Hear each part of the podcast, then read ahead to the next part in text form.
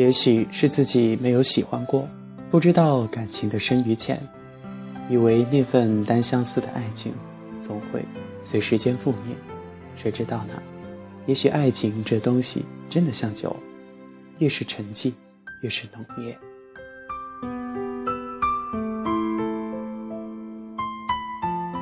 小的时候喜欢开着窗睡觉，常常有小小的萤火虫飞进来，我爬起来，小心地把它握在手里，放进床头的玻璃罐儿。如今我开着窗，灯光耀眼，车水马龙，再也没有了萤火虫，所以，我只好合上窗户，扯下窗帘，才能入睡。时间变了，人也变了。我以为萤火虫也会变，可是这些虫儿它没有，它依然出没在自己喜欢的夜色里，夜色当中的梦里。他说：“城市的夜太闹了，我哪里适应得了？”我以为爱情也会跟着变，可是爱情不会，它依然。长在好朋友南瓜的心里。南瓜说：“萤火虫只爱那片叶，他只爱那个人。”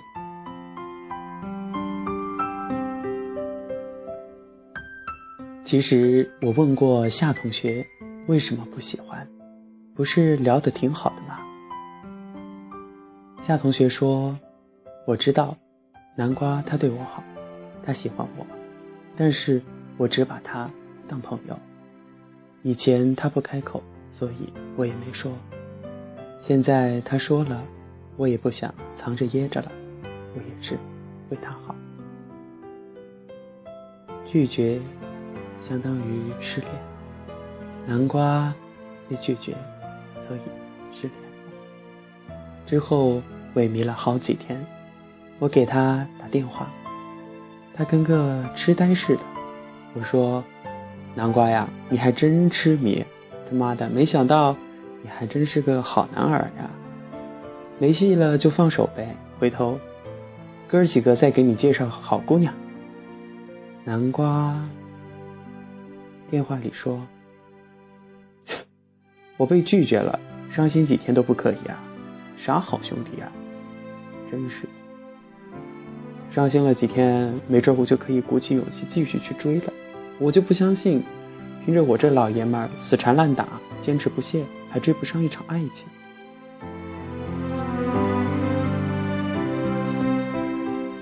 死党中的江晨和夏同学要去上海念大学，南瓜去南京，我留在本地。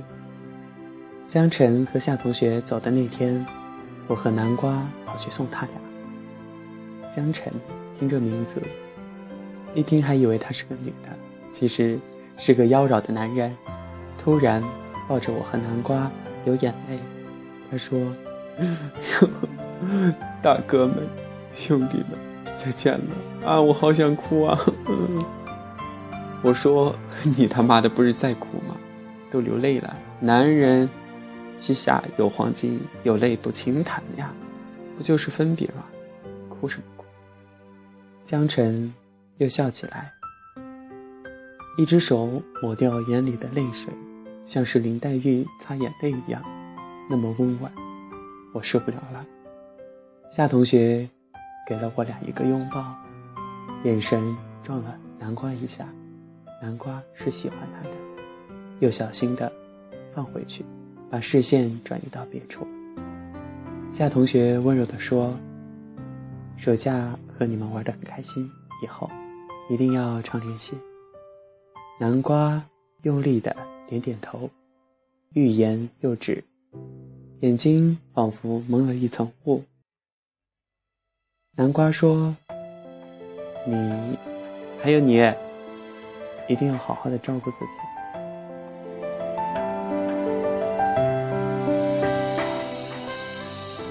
火车慢慢的开走了，南瓜。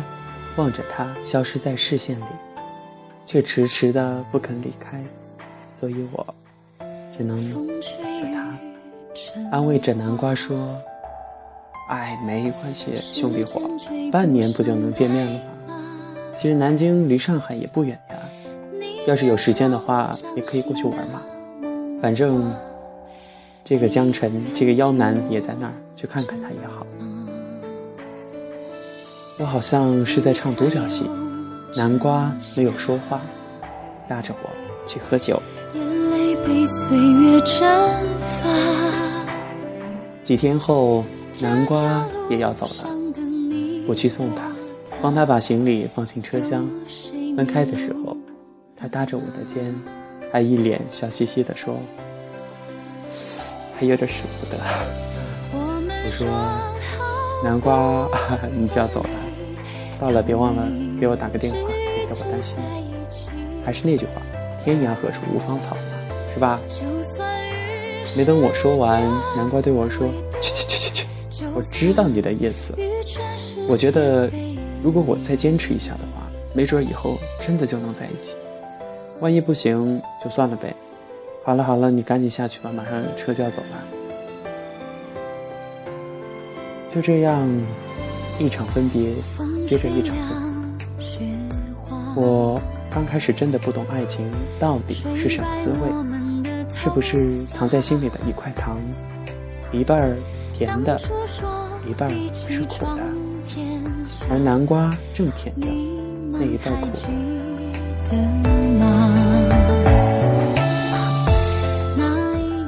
刚上大学那会儿，事情真的特别多，等到闲下来，才想起和南瓜。江晨以及夏好久都没有联系了。我打电话给南瓜，问他过得怎么样。他在电话里回答我说：“还顺利，刚军训完，晒得跟狗一样。下周就要开始上课，日子就清静下来了。”于是我又打电话给江晨，江晨说：“你个死样死货，现在才想起我，还有没有人性？上海真他妈的热死人了，军训把我折磨惨了。”我这么娇弱，嗯，我问问江晨看到夏同学，他说：“哎，他呀，都不跟我怎么在一起，正美着呢。每天好多男生想着给他端茶送水，这种学校真可怕。呃，没准我要搞基了。放眼望去，难得看见几个女的，倒是帅哥蛮多的。我说能不能说点正事儿？他说。”哎你应该能想到呀，夏大姐都是抢手货。他现在要是跟我走在一起啊，我一边感到无上光荣，美女，美女在身边，一面觉得那些不友好的眼神，恨不得下一秒就要把我拖出去砍了。日子就这样渐渐过了，我开始规律的上课，和同学也熟悉起来。常常在周末和室友蚊子坐在艺术楼前的草坪上看美女，看那些腿长长的、瘦瘦的、身材又好的美女。蚊子常说，学校就说这里风景最好了，因为有无数的美女从这走过。蚊子每天都幻想着能找个艺社的美女做女朋友。他说那样的话倍儿有面子。我说。你他妈的是不是个男人？就这么点志向，有目标没有？他说没有。每过两个礼拜，我都会像习惯了一样给南瓜和江晨打电话，就当不在一起，兄弟之间常常联络一下情感。江晨这个妖娆的男人对我说，在这边过得特不爽。我问他为啥，他说。哎，这些理工科的男生就知道学习，周末都找不到人玩。还有我那几个室友说我太闹腾，哎，我也不知道他们是不是嫌我。我哪里有闹啊？我是多么的天津，你是知道的吧？对了，夏大姐啊，找了个又高又帅的男朋友，还是上海本地人，富二代呀。他俩还请我吃饭了，感情好得很。不过我觉得我可怜的南瓜大哥。还天天问我夏大姐过得咋样咋样，我还真不敢告诉他。听了江晨的话，我也不知道该说什么。后来，南瓜在电话中对我说，他们也开始上课了。他加了几个社团，每天都过得很充实，而且还买了一辆山地车，准备以后开始骑行生活，打算暑假去西藏。我毫不留情，一点面子都没给他，说：“你那身板就是去找死，西藏那么远。”她倒是挺有信心对我说：“放心啦，我现在都在开始锻炼，没准我回来就变成肌肉男。”我没有再和南瓜拌嘴，也没有告诉他，因为我不敢说。他喜欢的夏同学已经有男朋友了。我以为大学那么丰富多彩，过段时间他也许就淡然了，有了新的交际圈，有了新的朋友，新的爱情。都说时间加异地是恋人的毒药，更何况。他俩还不是明确的恋人关系。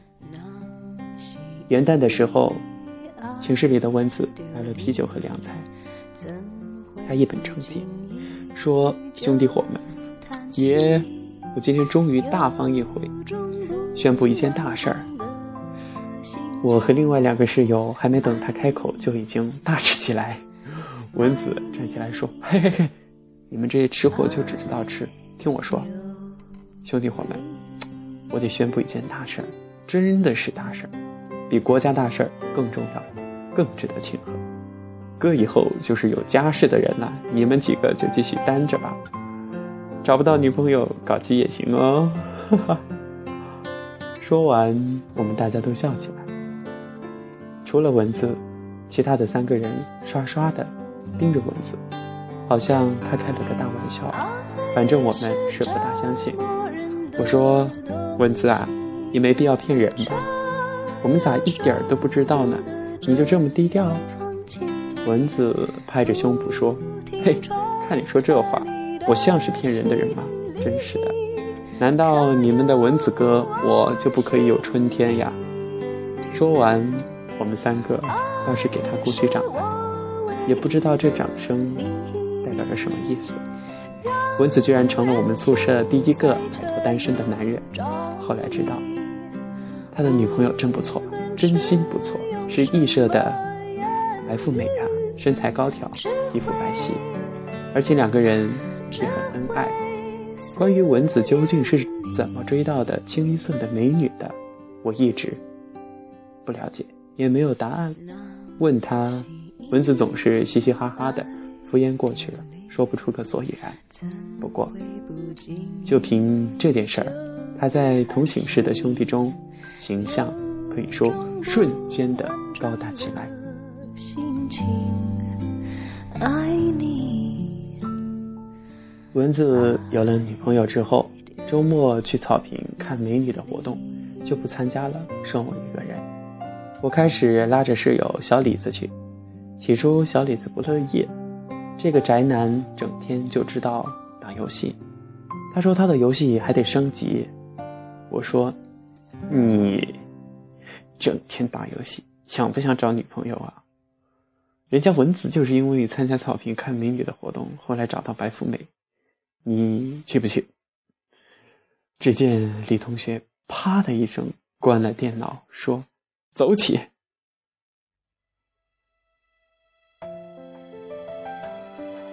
在教室看书准备期末考试的时候，突然南瓜给了我啊打了一个电话。南瓜打电话跟我说：“你们是不是早就知道小夏有男朋友了？为什么没有告诉我呢？”南瓜从来没有用这种语气，这么冲的语气跟我说，好像是在怪我。我解释道：“我知道啊。”我以为一个学期过去，你肯定不会再对夏同学有那么多感觉了。再说大学女孩那么多，你也很优秀，身边肯定有追你的人，就觉得没必要告诉你啊。我也是为你好。我说完这些，电话那头南瓜沉默了一会儿，说：“你们是我最好的朋友了，你们理解我吗？你们知道我吗？明白我吗？”这半年，我怕他觉得我烦，所以联系的很少。但我每天都会问江晨，他过得好不好，开不开心。可是今年夏同学跟我说他有男朋友了，简直开玩笑。我感觉我整个学期，我自己就是个傻子一样。我问江晨知不知道，他说知道。好的，我问你，你说你也知道，那我们还是朋友。为什么你们都知道，就我不知道？我这个当事人被蒙在鼓里，那种感觉，你们试过吗？你们都不知道。啪！南瓜说完这些话，挂了电话。我想，南瓜是真的生气了。我给他打电话，他不接。其实没别的意思，就是想安慰他一下。我叫江晨打，江晨打的电话，南瓜也不接。我对江晨说：“我们是不是应该早点告诉他？如果说早点告诉他。”现在是不是会释怀、开心很多呢？也许他已经开始了自己的下一段恋情。江晨说：“谁知道呢？当初决定不告诉他，也以为他会忘得差不多了。谁知道单相思还可以持续这么久，真是一个痴情种，难为他。”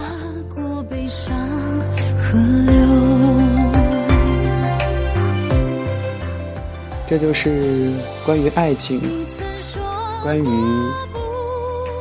六月份毕业，九月份大学开学，再到大一过了，马上大二。友情、爱情，谁又能懂？谁又能去改变些什么呢？还是那句话，也许我没有喜欢过，所以不知道感情的深与浅，更是不明白爱一个人会是怎样的感觉滋味。也许爱情这东西真的像酒，越是沉静，越是浓烈。不过我还没有做好准备去尝那一口会让人醉、会让人上瘾的酒。好的，亲爱的听众朋友们，本期节目就跟大家分享到这里。我是主播小熊，感谢大家的收听，咱们下期节目再见。